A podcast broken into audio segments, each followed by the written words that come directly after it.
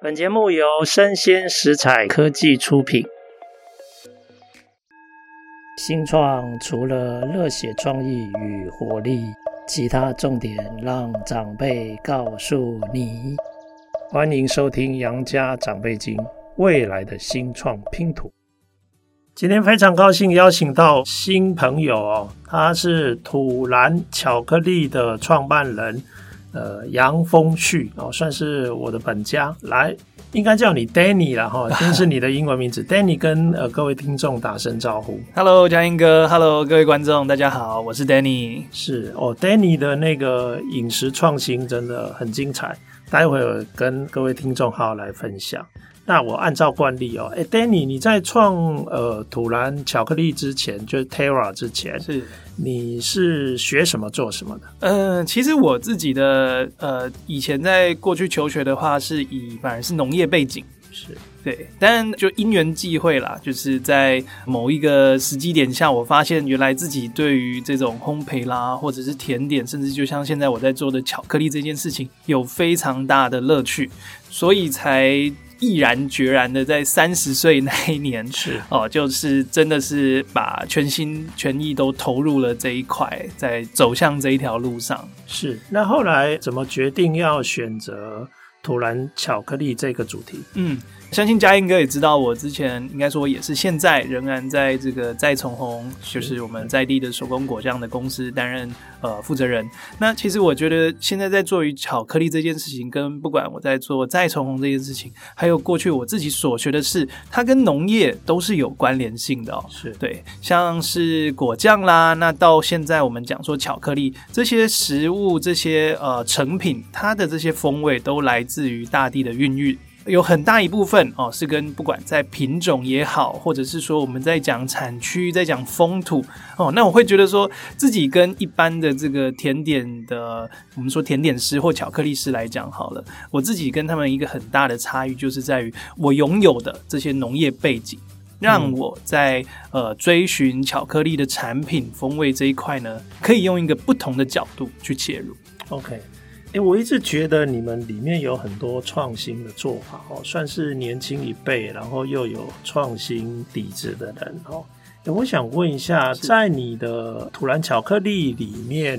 我们可不可以挑几款你特别有感觉的，你自己开发出来的产品？嗯，然后你来帮我们介绍那个背后的精神跟意义，这样。好，那首先当然也是跟大家分享一下，我们土然巧克力做的巧克力啊，跟一般大家平常吃到的，它有一个最大的差异点，就是所谓的 bean to bar 这个概念哦。bean to bar 它指的是说，从产区生产的这些可可生豆啊，它来到了土然店家，所有后端的这些烘焙啦、腌制啦、调温都是。由我们自己去进行，所以土然对于这些可可豆的风味的掌握性，多了很多我们可以操作的空间啊。我们今天想要用不同的烘焙度，我们今天想要让这个秘鲁它的这个葡萄干的味道强一点，想要让这个台湾的这个木质调性再丰富一点，都可以透过我们后面的这些处理过程去达到我们想要的这些细节哦。那当然，这些做出来的巧克力，我们就会想要进一步把它做应用啦。以店里目前最受欢迎，那也是我自己认为说是一个创新的一个作品哦，就是所谓的氮气冰巧克力。哦、对对对，我只喝过两种口味，我一定要把其他口味全部喝完。帮我有介绍一下，有机会下次来要 要来一个世界之旅。好，嗯，那其实这个氮气冰巧克力它所应用到的这个原理啦，或技术，大家都不会很陌生哦，因为过去像是星巴克或者是像我们在讲啊，茶饮都已经有用过类似的技术啊。那其实它的这个原理很简单，我们就是把巧克力制成饮品之后呢，灌入了氮气。氮气就是哦，大家知道是大气里面啊 占最多比例的一种气体嘛。那它跟跟我们平常喝的这个气泡水最大的差异点在于说，它不会溶在水里啊，所以它其实呢带给人体的这个感受，并不是像气泡水一样会有这个刺激感。那它最主要的功能呢？它的这个它的好处就是可以把我们喝到的这些产区巧克力它的风味加以放大啊，因为它就等于是说这些气体会在液体里面呢形成非常非常微小的气泡。那我们喝的时候呢，一方面啊会增加它的口感的一个绵密纯度啊，那一方面呢又能够把这些产区它的一些独特的个性特色呢，把它加以放大。所以这也是变成说，哦，我们做出来的这个氮气冰巧克力，跟一般大家平常喝到的所有的巧克力比较，它的这个特色非常的明显。那当然也是我自己呃很引以为傲的一个创举嘛。哦，因为可能过去在其他我自己 Google 了好多好多资料，就发现好像国外真的还很少很少，几乎没有人这么做过。是厉害厉害，哎、欸，氮气巧克力、冰巧克力总共有几种口味？嗯，我们目前的话就是以产区来说啦，我们收集了全世界有九个不同的国家的这个可可啊，那所以我们就是有九个产区的巧克力，九个产区的饮料。未来当然也希望说能够持续的，我想要收集更多更多很棒的这些可可产区，让大家认识到原来可可的味道还可以有很多很多变化。是是是，OK，好，那这样我就比较有一点了解了。哎、欸，我觉得你们让我最惊艳的地方就是，哎、欸，有有时候你会颠覆我们的饮食习惯跟成见。哎、欸，巧克力用喝的，然后茶用吃的。哇，这个实在是很精彩。其实这么说好了啦，是呃，可可当初这个这个作物哦，它在进入到人类的饮食文化，其实最早就是用喝的形态。是，那当然呃，后面哦，这中间被大家开始制作成这所谓的固体巧克力。那我当初确实也在思考这件事情哦，就说，诶，为什么当初呃一开始可可用喝的，那后来大家用吃的？那你看现在台湾人这么喜欢喝饮料哦，我们上班前喝咖啡，我们在办公室会订这个手摇饮，大家都喜欢喝饮料。那其实喝这个这个动作有很多比起吃要来的更更多的优点啊。第一个就是我们在感受风味的时候，其实它是更直接的，因为我们已经直接省却了。咀嚼 这个动作，所以变成说很多食材它的原物原原本的风味会更容易被释放出来。那当然以土然来讲，我们除了饮料之外呢，当然就是呈现出大家比较可能熟悉一点的形态哦，不管是像法式甜点也好啦，呃，像是这些常温的点心也好啦，那甚至说我们在讲以这个巧克力的工艺技巧的一个极致哦，就是所谓的 bonbon 啊，呃，法文叫做嘣嘣。那它本意是指糖果，那中文的话可以翻译叫做夹心巧克力。是，就是大家平常呃如果有印象的话，我们吃这个巧克力，它外壳是一层薄薄的硬脆的巧克力盒，里面的话是用我们用这个鲜奶油跟巧克力或者是跟其他食材做成的所谓的 ganache。那其实这样的一个 bonbon，它本身小小一颗，但是基本上它就是结合了所有你对于法式甜点的工艺，所有你对巧克力的这个技术认知所做出来的一种极致的产品。那像以土然今年就利用了这个夹心巧克力的这个形态，我们打算推出一系列的一个作品哦，它叫做土然的可可的年册。年册，OK，OK。那这个年册的概念就是说，我希望啊，每一年能够用一个独特的主题或者是元素去呈现这一盒 bonbon 的礼盒。那像今年第一年，呃，以我们 Bean to Bar 的一个出发，就是所谓的可可的产区，所以我挑选了世界上最具代表性的八个啊可可的产区，那把它做成巧克力以后呢，再把它制作成夹心巧克力啊。那所以其实这这个礼盒对于土然来讲非常有意义。接下来的每一年哦，我明年可能会想要用茶作为主题，我们去挑战一下茶的风味跟巧克力的风味它的一个结合。后年哦。或许我们可以来玩玩酒啊、哦！大家听到酒，其实都会很开心哦。那其实你看，台湾的高粱，我们说这个法国的干邑，或者是牙买加的兰姆酒，我们有好多好多这种不同的烈酒的形态。那甚至说，连清酒这些哦，琴酒各种形态的酒，我们都可以来跟巧克力的风味加以做结合。是。好，哎、欸，哇，太多可以想要请 教的太多可以玩的了。哎、欸，我先问一下这个礼盒，因为我那时候在你店里面看到这个礼盒，其实它外观看起来很。你说是年册嘛？我那时候看到它很像是一本小的字典啊，那一打开很可爱，就有八颗巧克力嘛，对不对？就是那个夹心巧克力，没错没错。它有很多不同的产区，但是有留一个位置给台湾嘛？啊，肯定是有的，是是是。所以我们可以透过这个比较，可以品尝各地不同的这种风味，是是 OK 了解。那我觉得你有点像风味的魔术师一样，呃，不敢这么说啦，但我自己常常被人家讲说，从小就是个歪嘴鸡。西，吃东西非常的挑。是是是，刚刚佳音哥也有提到说。我保留了一个位置给台湾，是对。其实，因为我觉得这个是一个重点哦。不管是我今年的这个可可的产区有台湾来的，明年的茶当然也会有属于我们台湾的一个茶的文化的一个一个，因为毕竟台湾的茶文化这么的深奥啊。那我们当然接下来讲酒讲什么，我都是希望能够保留一个专属的位置，就是要使用台湾在地的食材。是是是，哎、欸，我都已经忍不住了。我忽然想到，我一定 这一次我们那个春节礼盒一定要跟。你采购，要送给我们的关系了。谢谢谢谢。哎、欸，我想了解一下哈、嗯，你当初是怎么得到这个 idea？就是透过这些食材来承载很多风味。你可不可以举一个例子？嗯、我记得你上次曾经说可可脂是就是油脂的脂，是是也可以承载很多风味。是确实，因为啊、呃，巧克力啊，它真的是必须说，它跟其他的食材比起来，它有太多的可能性哦。像我们一般这样来讲了，我们在做甜点、做烘焙常用的这些原物料，奶油、面粉、鸡蛋，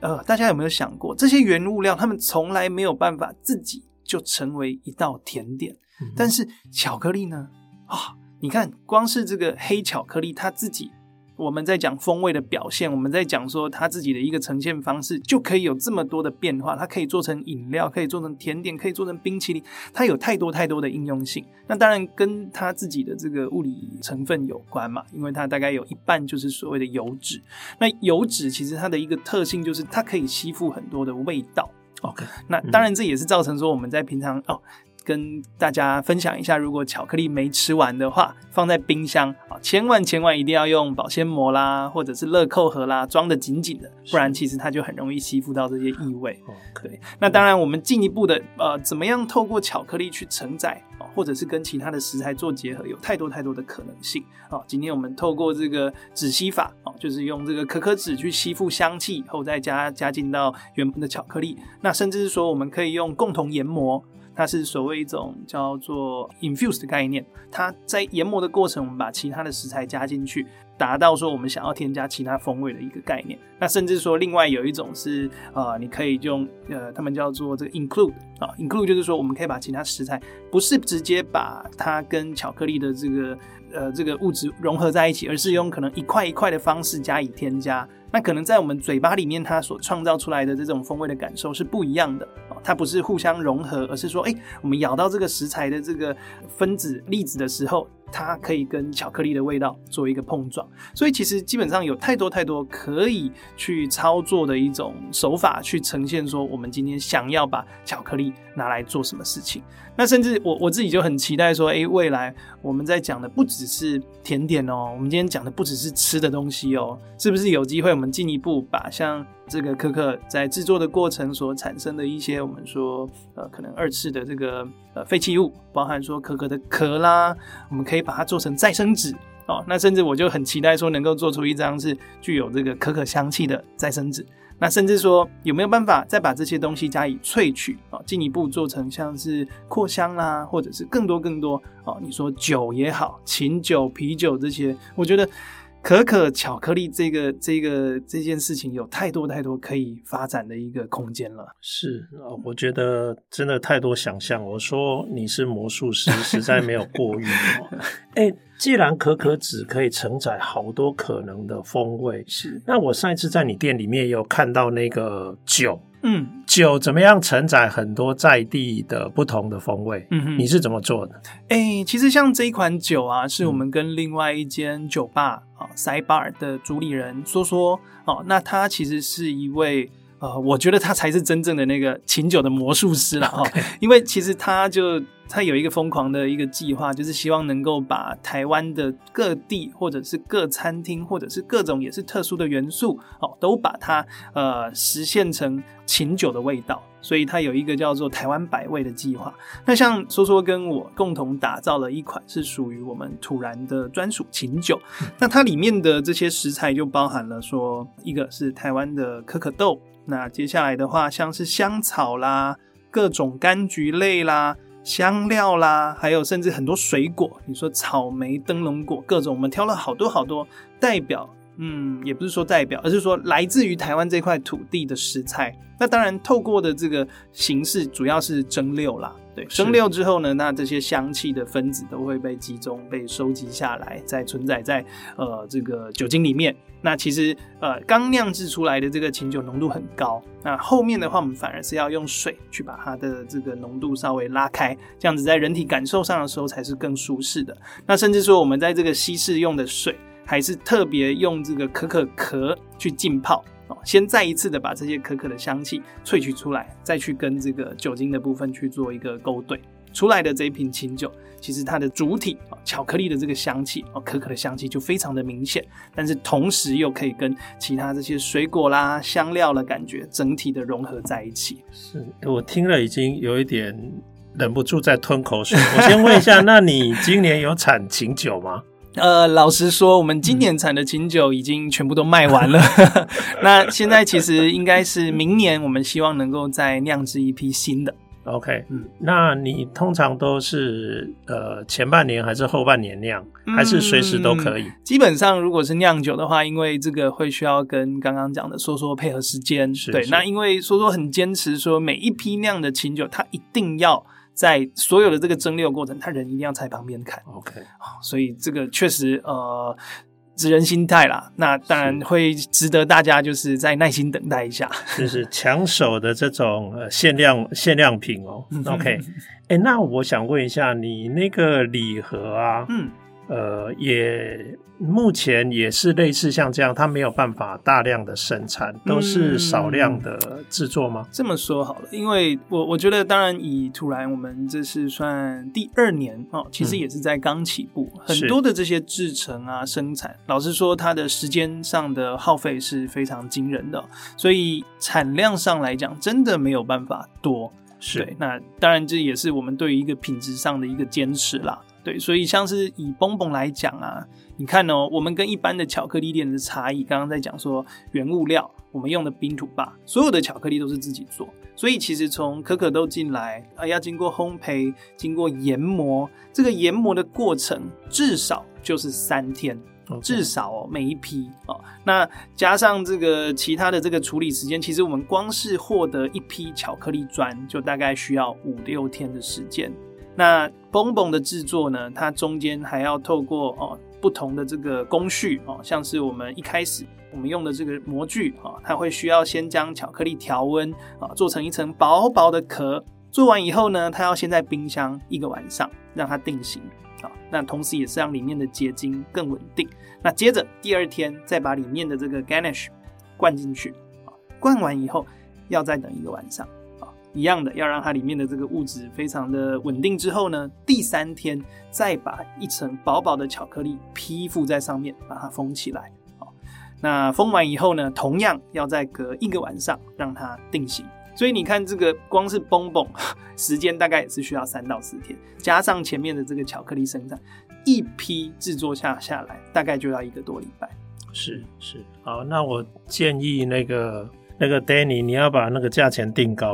让我们还是有机会可以呃，但 去抢我我自己的一个想法啦，我我真的很希望说巧克力它可以成为人们的日常。OK，就像刚刚讲的，其实大家都很喜欢喝东西，喝咖啡、喝茶，那是不是未来有机会有一天，大家可以把巧克力也当做一个日常的选择？是，我们早上想要喝巧克力的时候，我会想到我想要喝台湾的，想要喝秘鲁的，想要喝哥伦比亚的不同地方的。那当然，就是说，以 Bonbon 的这个形态，老实说，台湾的巧克力市场可能没有大家想象的这么蓬勃。嗯，好，那当然，一方面就是跟这个保存的条件也有关系啦。哈，那台湾基本上，要不是你看这几天这么冷哦，吃巧克力蛋最好。除此之外，你大概过了三四月啊，我们气温一旦超过了二十八、二十九度，其实这些都是对巧克力来讲都不适合保存的环境。对，那当然我还是很期待说，哎，透过土然的这个我们一个很独特的品牌力，甚至说